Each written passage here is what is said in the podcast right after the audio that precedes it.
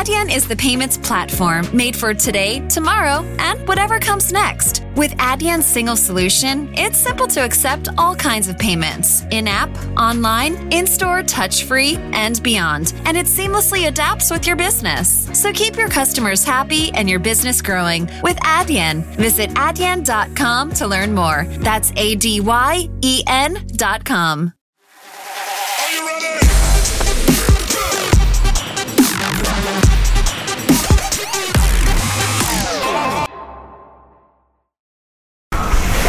eu acho, acho que tenho visto a internet desde que ela apareceu. Ah, por acaso tem graça que eu quando fui para como professor para UCLA, ah, logo no, no, no, primeiro ano dei um curso que foi todo filmado e, e distribuído online. E na altura aquilo era um desafio tremendo porque não havia largura de banda, não havia capacidade, tipo, distribuir na internet vídeos de uma hora e meia uh, era, um, era, era terrível.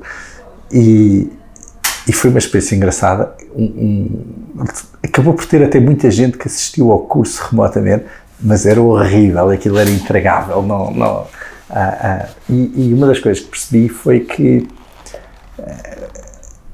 há muito potencial no, no ensino pela internet mas não chega a transpor o, o ensino tradicional para a internet. Isto é, e eu acho que isso é muitas das dores que, que observámos agora na pandemia uh, das aulas por Zoom, que é, não funcionam. Tipicamente, um conteúdo de uma aula de uma hora e meia ao vivo, para ser bom remotamente, tem que ser condensado em 15, 20 minutos, tem que ser tem que ter um script, tem que ser ensaiado, tem que... Ah, eu, na altura, até, até escrevi um relatório para o chanceler da Universidade da Califórnia sobre a experiência, dizer-lhe que a universidade devia fazer uma parceria com a Disney para produzir cursos como deve ser, com atores, com atores não só o, o professor, mas a própria audiência, a, a ver, assim, pessoas na audiência com quem eh, nos identificássemos para, para, para, para, maximizar a capacidade de ensino. Pronto, e na verdade isso não avançou e passámos muitos anos a ver, depois uns anos depois apareceu a, a, a mania dos MOOCs, que também não funcionaram bem, acho que foi assim um, um, um daquelas falsas partidas que, que causaram muito, muita frustração, porque embora até às vezes com conteúdos mais bem produzidos, era um, um, um, modelo que reconhecia pouco que aprender é um ato social, é, aprender, muito pouca gente é capaz de aprender sozinho. Aprender exige ter, ter colegas, ter pares, a, aprender, precisamos ter é, é, é, um bocadinho como uma, como uma telenovela, né? tem que haver vários personagens, há o marrão e o não sei quê, e o jockey, e, e, cada um destes tem um papel e nós uh, precisa, precisamos ter colegas para nos motivarmos para, para, aprender. Acho que hoje em dia começa a haver, a, a aparecer plataformas de, de ensino online, já com muita já muito bem feitas e que, sobretudo, resolvem bem este problema de interação, uh, que vão ser concorrentes muito fortes da, das universidades locais, porque eu acho que uh, uh, muito em breve vai-se pôr a escolha para qualquer potencial universitário em Portugal entre fazer um curso numa universidade local ou fazê-lo online numa grande universidade internacional. Ah, e esta concorrência que eu acho que é ótima vai obrigar as universidades tradicionais a repensar o modelo de interação com os alunos, porque na verdade muito do modelo de educação é, tradicional também não faz o engagement das pessoas. Quer dizer, esta história de eu passar de hora e meia, hora e meia, entrar num anfiteatro e assistir a uma palestra é pouco entusiasmante para a maioria das pessoas. Ah, ah, mas, e, e, pronto, e, e, eu acho fascinante essa parte, e este projeto ah, da 42 de Lisboa que estamos a lançar agora, vai justamente nessa linha, é aprendizagem presencial, usando muita tecnologia para resolver um problema uh, complicado, que é nós há, há décadas que sabemos que aquilo que funciona bem é a aprendizagem com base em projetos, a aprendizagem entre pares, uh, mas simplesmente não tínhamos uma tecnologia que o permitisse fazer. Uh, agora temos, e eu acho que está na altura de dar esse salto, e, e portanto eu diria que na educação vai ter uma revolução nos próximos anos, até por uma razão muito simples, que é, com esta história da pandemia, nós tivemos pelo mundo todo uma quantidade, mas milhares de empreendedores, de executivos de empresas tecnológicas uh, que ficaram fechados em casa a ver os filhos frustrados a ter aulas online. Ah, e esta malta toda olhou para aquilo e disse: Eu sou capaz de fazer melhor que isto. E, portanto, eu diria que vamos ter uma explosão de inovação uh, neste setor, não porque tenha havido nenhuma evolução tecnológica uh, determinante, mas porque se percebeu que há uma oportunidade uh, e vai haver muita gente a querer, a, a querer entrar aí. Eu estou completamente de acordo, eu acho que isto, quer dizer, correu notavelmente bem para, para o que seria de esperar, mas é uma experiência muito má. O que, o, o, a parte importante para mim é que quebrou algumas barreiras psicológicas, é, da mesma maneira que o, que o trabalho remoto. Ah, até agora, há décadas que se fala disso, não é? Agora, de repente, tivemos que experimentar e percebemos o que é, que é possível, o que é que não, o que é que não funciona. Ah, em certos aspectos é uma vantagem. Uh, mas essa, o ter quebrado a barreira psicológica é que é fundamental, porque certamente que nenhuma empresa vai voltar 100% para o modelo anterior. E todas as empresas com que eu falo estão a pensar em sistemas híbridos, presencial, remoto, uh, ou pelo menos dar a flexibilidade aos seus colaboradores para, para escolher onde trabalhar. Na educação ainda não é muito claro qual, qual, que modelos vão ser, uh, vão vingar, Uh, e, e, eu diria que vamos ter primeiro uma proliferação de modelos de, de, mais ou menos híbridos que, misturam o, o, o, digital com o presencial uh, até encontrarmos receitas que funcionem. Mas nada vai voltar a ser como antes. Eu acho que se o Platão entrasse numa universidade tradicional hoje em dia sentir-se sentir em casa, não, a coisa não mudou nada. Ah, o PowerPoint não considera que seja nenhuma inovação, portanto, reconheceria perfeitamente um anfiteatro, ah, ah, um quadro com o professor a escrever e a falar para uma data de gente. Ah, a educação tem algumas características que eu acho que levaram a, a, a ser aqui um, um late adopter da, da, da, tecnologia. Primeiro, é um setor razoavelmente protegido da concorrência, uh, muito regulamentado, uh, quer dizer, se olharmos para, para, para, para, o sistema universitário português, na maior parte público, uh, com uma regulação fortíssima, quer dizer, para, para haver uma acreditação de um curso é preciso, no fundo, cumprir uma série de critérios iguais aos de todas as outras. Portanto, desde logo a, a, a relação quase que impede a inovação. A, a, 42 de Lisboa acho que nunca poderia ser uh, acreditada como uma licenciatura, nem vamos tentar, uh, porque os, os, critérios são número de professores por aluno, número de horas de aula por semana, uh, são os critérios do modelo tradicional. E isto, como noutras indústrias, quando, quando há muita proteção, uh, quando, há, quando, quando, quando, há muita regulamentação, uh, inibe a inovação. Uh, por outro lado, também não há muita concorrência, ou não houve até agora. se nós olharmos qualquer área, há dois ou três players dentro do país que dominam mais ou menos as melhores faculdades de engenharia, ou de economia, ou de medicina, uh, sentem relativamente pouca concorrência. Começou a mudar um bocadinho com a concorrência internacional, uh, que se sente mais economia e gestão, mas, mas ainda é relativamente baixa. e, portanto, esta mistura de haver muita regulamentação, relativamente pouca concorrência e, finalmente, um, um governo das instituições. É, as universidades têm um governo curioso, ao contrário das empresas, não é? Porque é assim, é, é, é razoavelmente confuso, quer dizer, é um bocadinho, por um lado funciona um bocadinho como uma cooperativa de professores, muitas das decisões importantes de uma faculdade são tomadas pelo Conselho Científico, ah, onde têm assento só os professores, ah, depois há o reitor, há um conselho de faculdade, em última análise o ministro, mas não há um dono como numa empresa, não há uma motivação ah, necessariamente, nem vou dizer de lucro, mas, mas de performance. Ah, os professores são humanos como todos nós, quer dizer, se não, se não forem forçados a mudar, não mudam.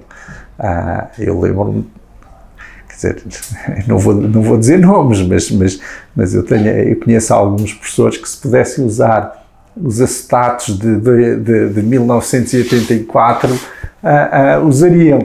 Uh, pronto, coitados, tiveram que, que tra transformá-los num PowerPoint, mas se, se os desafiarmos a, por iniciativa própria, repensar o curso para o transformar num, num programa imagine project-based ou, ou, ou, usando a, eh, a aprendizagem entre pares, ninguém vai voluntariar-se para fazer isso, não, não, não é contra a natura, não é? As universidades, como, como, as empresas, como todas as instituições, só mudam perante uma crise. Eu eh, nunca vi uma empresa a, a, a, mudar por iniciativa própria se não tiver, se não, se não tiver em xeque. Ah, e é por isso que nós vimos em imensas indústrias os incumbentes a não mudarem e a indústria de repente a ser tomada de assalto por novos players, porque quando os incumbentes reagem já é tarde e, e, e é muito difícil.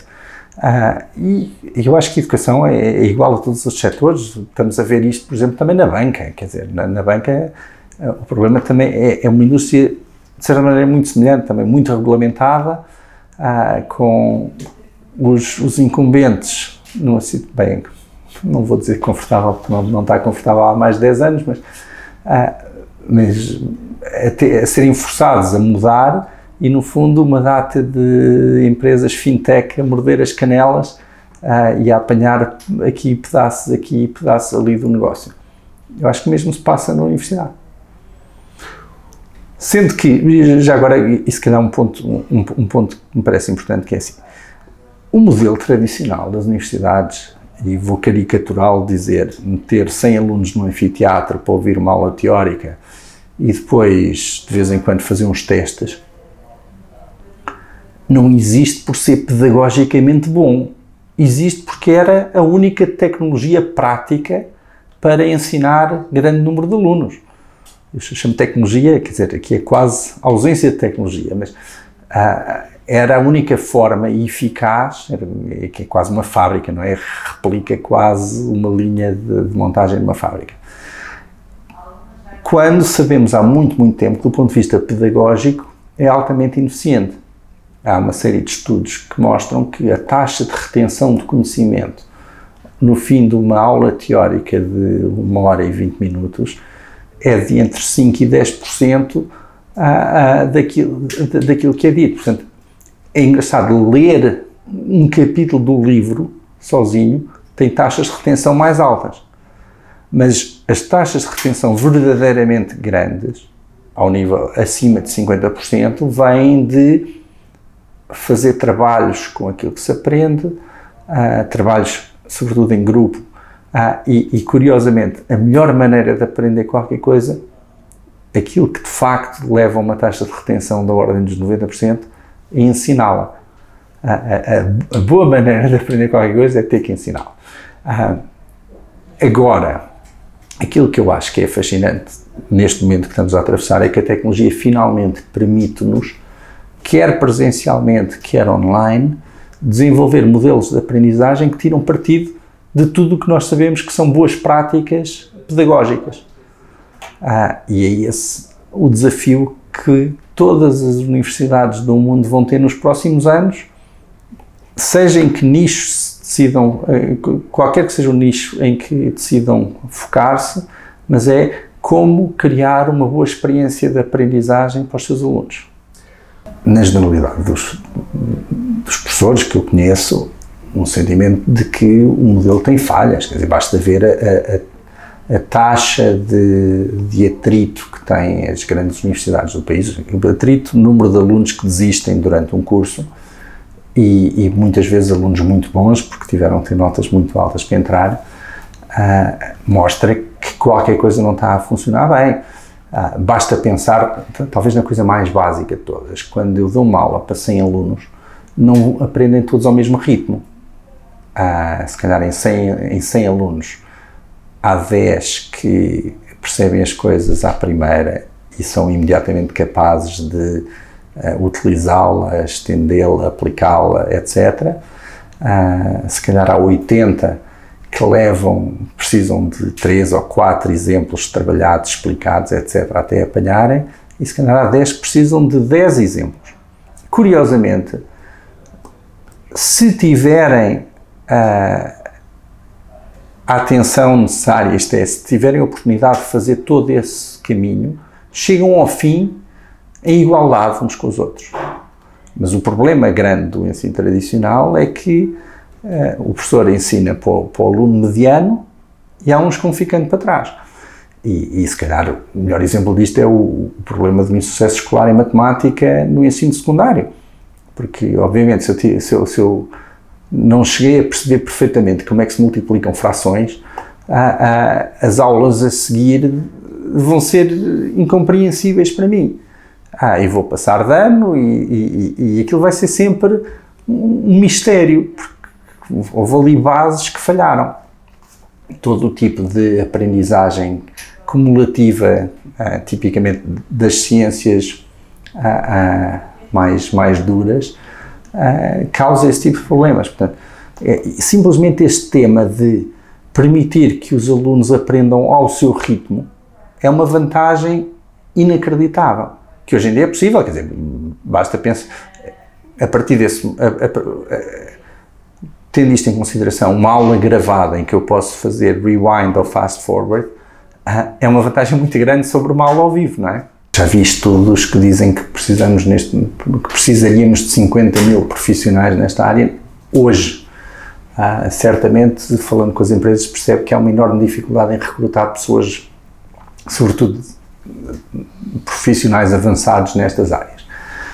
E, mas isto é verdade em Portugal, como é verdade em todo o mundo. Ah, na Europa, se calhar os números é um milhão em vez de 50 mil, mas há uma falta transversal ah, no mundo de profissionais nesta área e, portanto, e eu diria que é uma aposta segura.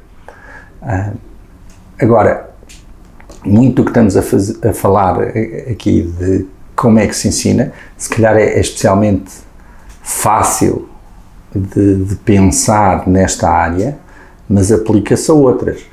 Uh, quer dizer, eu digo isto, eu sou professor há mais de 30 anos. Uh, eu lembro-me perfeitamente, quando comecei a dar aulas, a minha grande preocupação era: será que eu vou lembrar tudo o que tenho para dizer numa hora e meia uh, e não me vou enganar?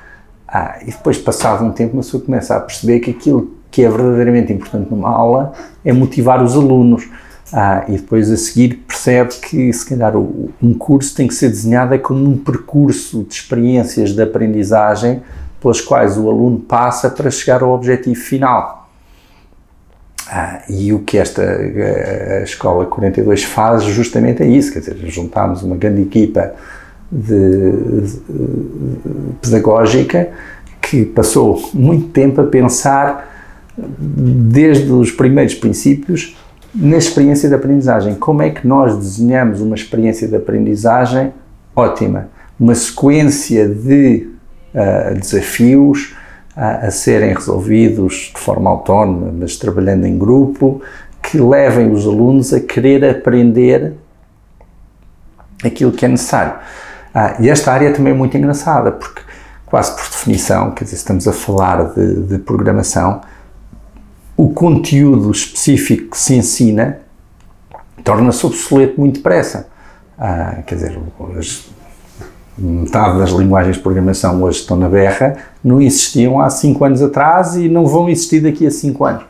Portanto, o crítico nesta escola e aquilo que eu acho que esta escola de facto resolveu extraordinariamente bem é aprender a aprender. É desenvolver nos alunos a capacidade de receber um desafio que não sabem resolver, ir aprender o que for necessário por si e com os colegas, dar uma resposta, se não funcionar, voltar atrás e recomeçar. Ah, mas isto é o skill do futuro. O, skill, o, se me perguntares qual é o skill fundamental para os próximos 30 anos, é este: é saber aprender a aprender. É, é, é, é gerir a minha, a minha aprendizagem ao longo de toda a vida. Eu, é, mesmo o modelo tradicional, mais uma vez, é, deixou de. Quer dizer, o modelo tradicional era eu, eu estudo até aos 22 anos, depois trabalho até aos 75 e depois reformo. Isso acabou. Quer dizer, todos nós já sentimos isso hoje em dia, vamos senti-lo muito mais no futuro. O crítico é ser capaz de aprender novas coisas, receber um problema, não, não entrar em pânico, ir estudar o que for preciso, resolvê-lo, uh, continuar em frente. Esse é o, o, tema mais importante. E vai ser o tema em todas as áreas. Estavas a falar de medicina, ou seja, medicina, de facto, o, o, ensino da medicina, a aprendizagem da medicina, vai ter que se reinventar. O, a tradição no ensino da medicina ou na, na, na aprendizagem da medicina é memorizar tudo.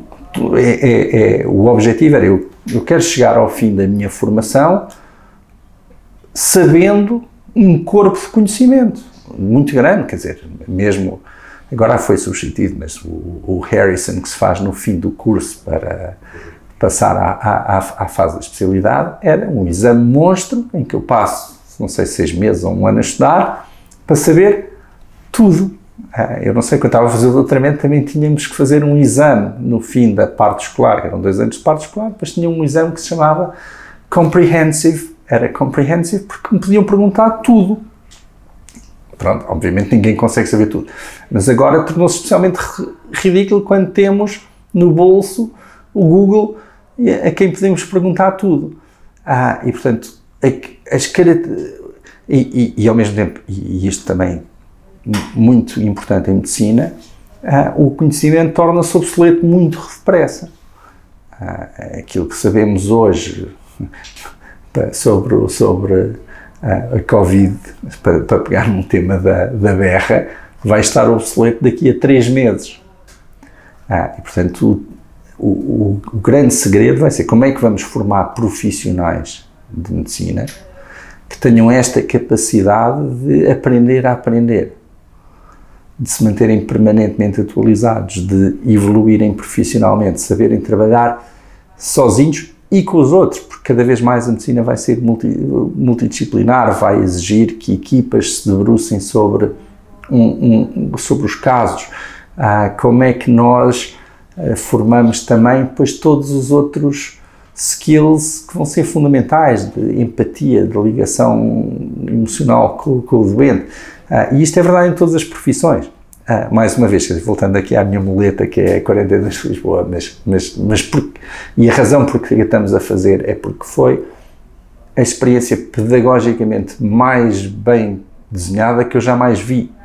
Uh, se quiser, se, se, ultrapassarmos a camada do que é que especificamente se aprende naquela escola e, e, formos mais fundo, aquilo que se aprende são, são estes skills todos de trabalho uh, colaborativo, que é aquilo que, em última análise, é verdadeiramente necessário. Até agora, acho que a reação tem sido muito boa. Uh, acho que temos tido imenso apoio de toda a gente e, e, e, extraordinário. Em 24 horas temos mais de mil candidatos. Portanto, estou uh, bastante confiante, mas claro que vai haver uma reação. Claro que vai haver uma reação. Como há em tudo, quer dizer, sempre que entra um novo player numa indústria, sobretudo com uma abordagem diferente, suscita uma reação. Uh, e muitas vezes é antagónica, outras vezes é, é, é mais de curiosidade e de ver como é que o que é que há de bom neste modelo que nós uh, possamos utilizar também. Preocupa-me imenso, uh, até porque a educação é, é de facto o único elevador social que existe, não é? É o único.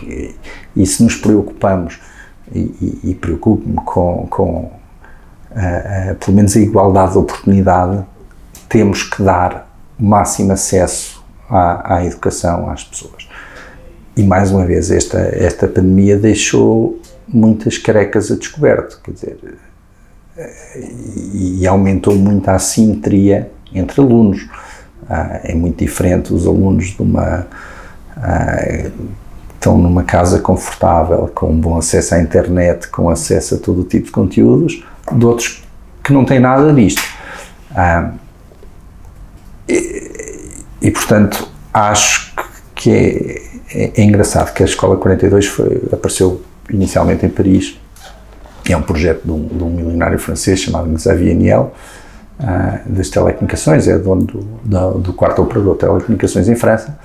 E uma das razões mais importantes para ele, para criar a escola, foi não só fazê-lo nesta área da programação, pelo que ele via de necessidades para o futuro, mas ele quis muito fazer uma escola inclusiva de raiz, porque argumentava a educação avançada em França é extraordinariamente elitista. Isto em França é super evidente, até porque tem aquelas grandes écoles uh, que são, de facto, de acesso dificílimo, e, e, e, há uma grande correlação entre a, a, capacidade de aceder a estas escolas muito, muito elitistas e, e, e, o background socioeconómico das famílias. Portanto, ele quis desde o princípio fazer uma escola que fosse gratuita, uh, que não exigisse pré-condições nenhumas e em que pudesse selecionar os alunos apenas pela, pela sua aptidão, pela sua motivação, pela sua capacidade de trabalhar de acordo com o modelo da escola. Não pretende ser a escola universal, não pretende de maneira nenhuma ser um modelo que sirva a todos, mas tenta não fazer, minimizar, na medida do possível, a, a, o, se quiser, o impacto da, da, da, das condições uh, socioculturais anteriores. Em Paris, o ano passado, houve 30 mil candidatos à, à, à 42 em Paris.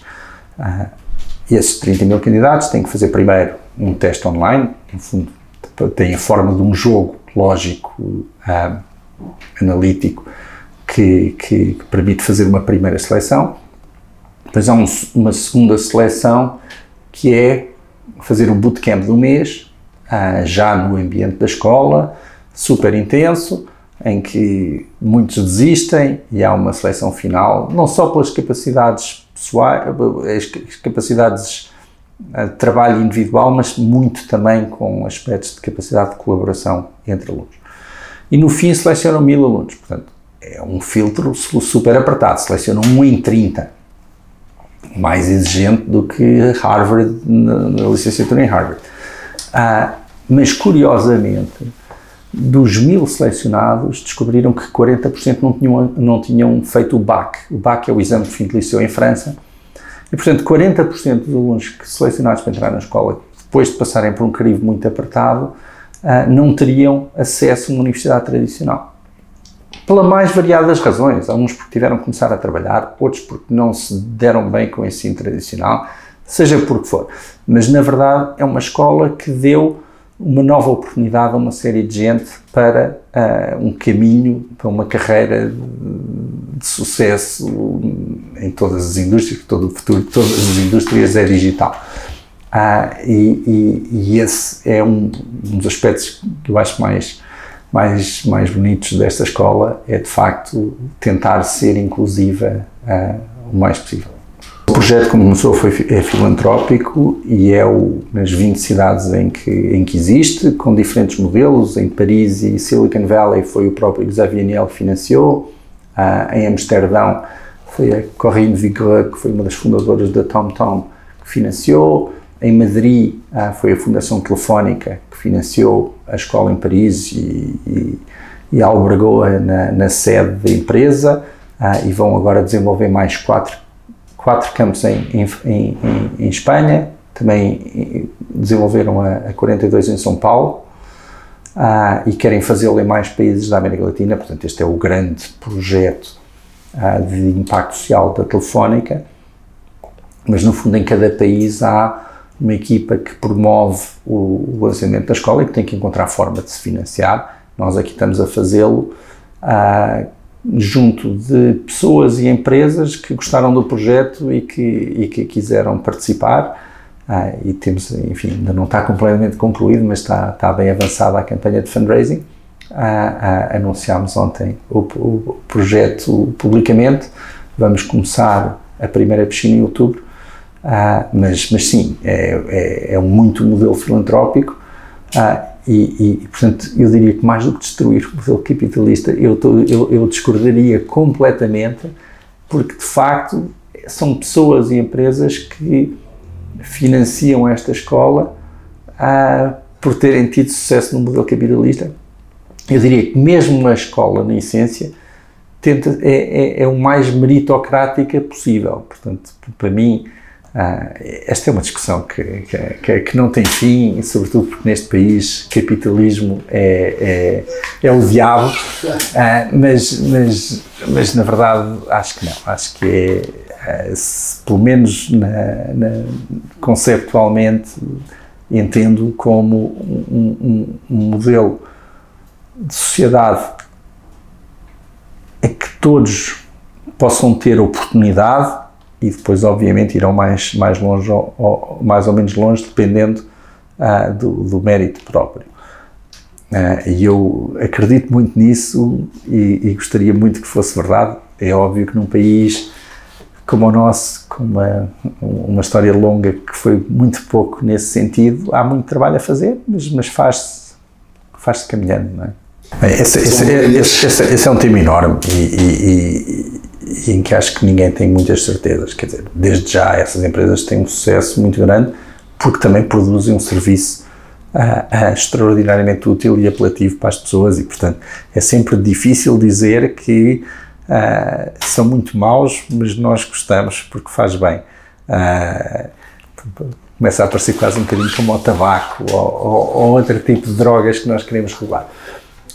eu, eu não Acho que a regulação destas empresas uh, com base na informação é muito difícil, porque de facto se afastam do paradigma clássico de economia, sem querer entrar uh, uh, em, em, termos muito técnicos, mas, mas são, são empresas que não têm rendimentos decrescentes à escala e, portanto, quase quanto maiores são, melhores são.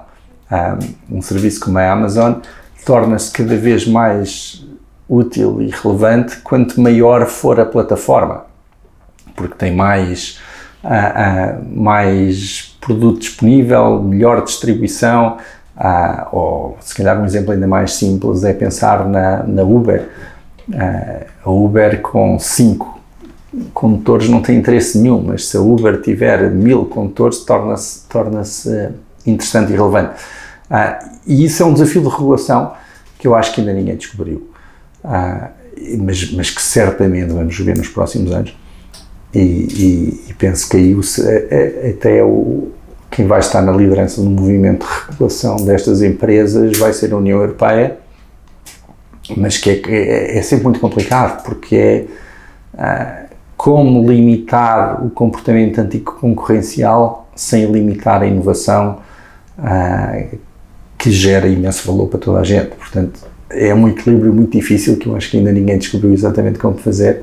Perceber como, como regulamentar uh, diferentes áreas tecnológicas que ainda mais evoluem muito rapidamente uh, e em que não sabemos se a tecnologia que é ganhadora hoje vai ser lá amanhã. Portanto, como não inibir a inovação que gera muito valor, mas ao mesmo tempo limitar o poder de mercado de algumas empresas que hoje em dia são gigantes como nunca se viu antes na história.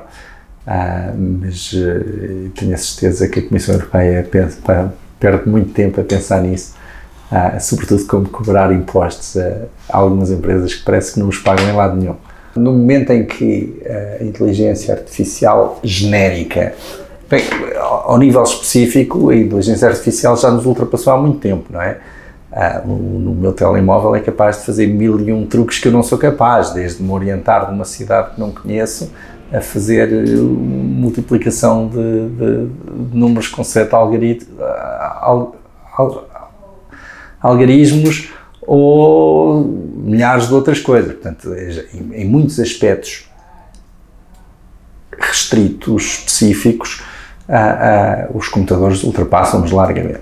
Uh, aquilo que, que, que, talvez venha a acontecer em, em 2045 ou 2050, seja o que for, é a criação de uma inteligência artificial genérica como a nossa.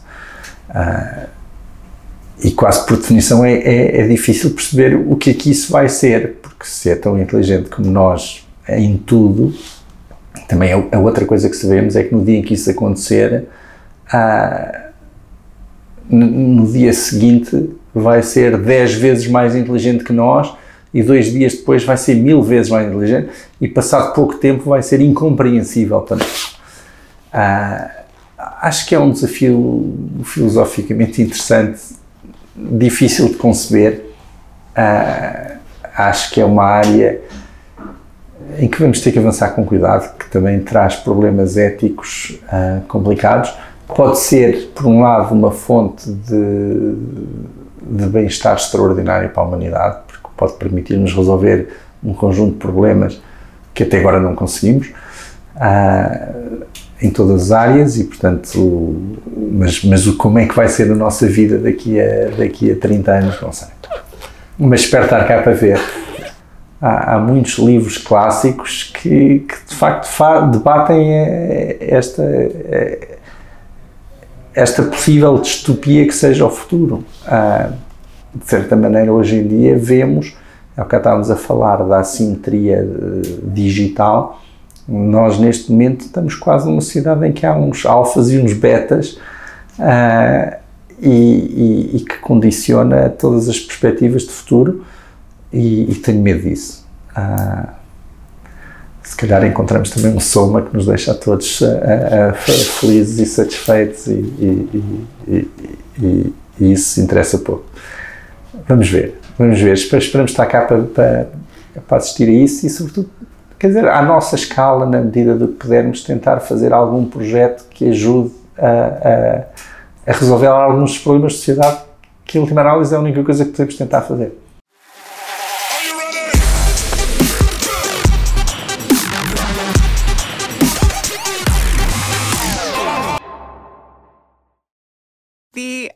Realize you liked me that way deal. Because it's one thing to receive McDonald's, but an entirely other thing to know that they woke up early to face the world and bring you McDonald's breakfast still hot in the bag. Appreciate you.